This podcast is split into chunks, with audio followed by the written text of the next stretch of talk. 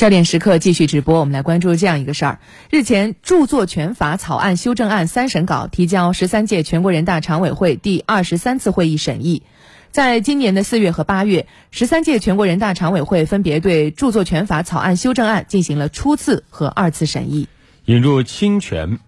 惩罚性赔偿制度，从而大幅度提高了侵权法定赔偿额的上限，同时还完善了作品的定义和类型等。而此次草案三审稿则加大对侵犯著作权行为的惩治力度，增加了法定赔偿数额下限的规定。详细情况，我们也来听一下央视的报道。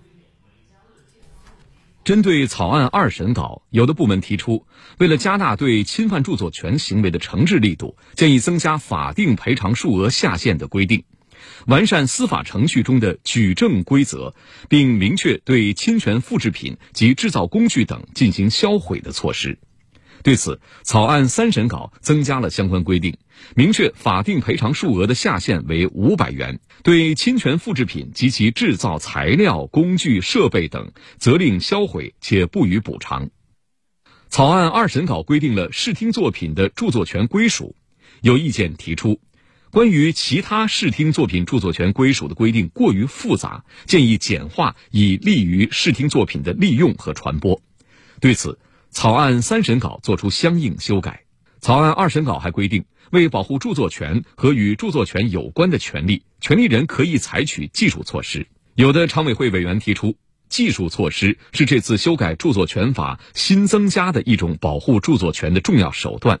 明确其定义有利于法律的执行。对此，草案三审稿增加一款规定，明确了保护著作权的技术措施的定义。此外，关于著作权的合理使用，草案三审稿增加了不以盈利为目的的限制性规定。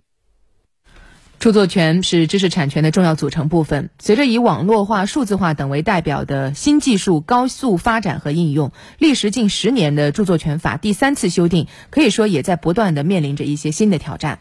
那大家可能会觉得这部法是不是和我们普通老百姓关系不大呢？是吧？我又不写书，我又不出歌，我好像也没有什么著作权。但实际上影响不小。我们举一个例子啊，原来呃网友们可以从一些网站上随便下歌，但是最近你发现这几年越来越不行了，很多的歌曲都要付费，不给钱是绝对下不下来的。还有一些游戏网站，原来可以随便下的游戏，现在也不行了，要收费，或者说免费的不多了，有一些也已经删除了。是，大家有时候会说。